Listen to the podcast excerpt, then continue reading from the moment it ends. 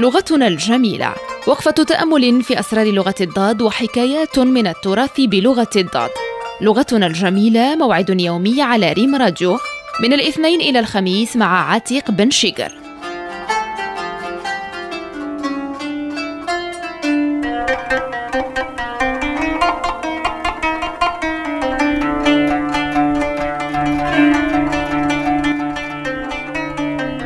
السلام عليكم ورحمة الله تعالى وبركاته. أسعد الله أوقاتكم بكل خير.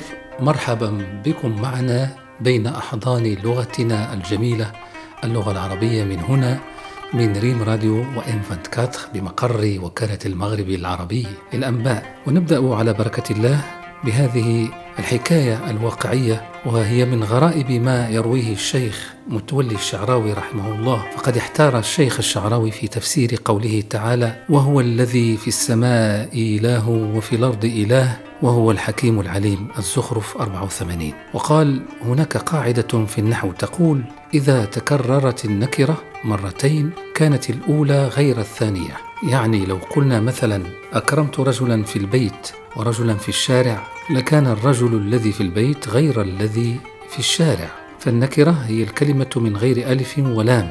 فإذا تكررت اختلف المعنى.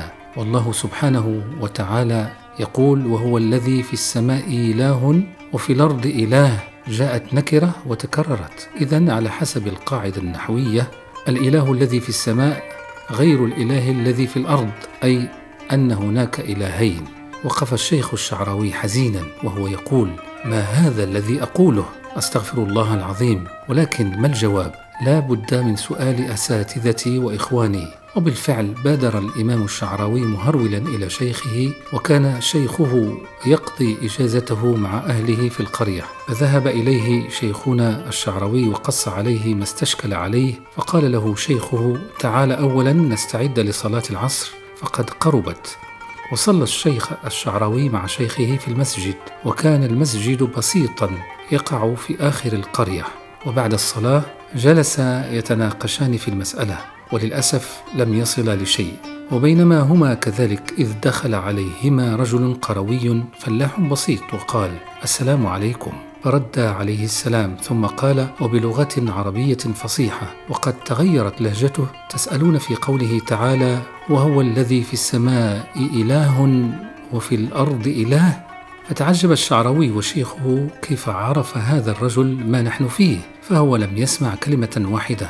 فأكمل الرجل الغريب كلامه قائلا أنسيتم الاسم الموصول الذي لقد نسيتم القاعدة الأهم والتي تقول إن الاسم الموصول يقلب النكرة معرفة. والله قال وهو الذي في السماء إله ولم يقل هو في السماء بل قال هو الذي. لماذا نسيتم كلمة الذي؟ وأخذ هذا الرجل يشرح السر في وجود الاسم الموصول. ولماذا جاءت الآية على هذا النحو؟ والشيخ الشعراوي وشيخه في ذهول من الموقف. ثم سكت الرجل الغريب فجأة بعدما أتم المسألة وانصرف في صمت فقال الشيخ الشعراوي لشيخه من هذا العلامة؟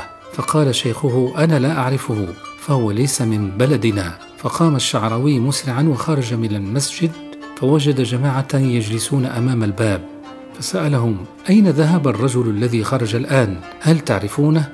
وهنا كانت الصدمة قالوا لم يدخل عليكم أحد ولم يخرج أحد قال كيف هذا؟ لعله دخل وخرج ولم ترونه. فقالوا له كيف هذا ونحن ننتظر شيخنا الذي يجلس معك لنسأله بعض الأسئلة ونحن منتبهون لكما تماما فلم يدخل أحد عليكما. فقال الشعراوي رحمه الله إن الله تعالى ينصر دينه ويحفظ كتابه بجنود لا قبل لنا بمعرفتها. وسبحان من قال إنا نحن نزلنا الذكر وإنا له لحافظون.